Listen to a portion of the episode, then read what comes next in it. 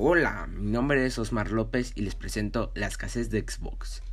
Microsoft tiene malas noticias para los gamers, ya que se enfrentan a una escasez de sus consolas de próxima generación, una situación que, que llega tras el éxito de lanzamiento de las dos consolas.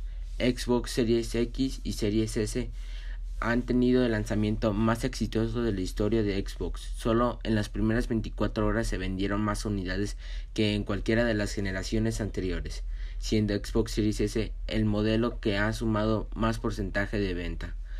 El éxito, no obstante, está acompañado de una gran escasez de unidades. Esta escasez no se espera superar hasta los meses antes de verano. Esto quiere decir que hasta los meses de marzo o abril se estarán superando la escasez de Xbox. Por mi parte, esto ha sido todo. Espero que les haya servido de algo.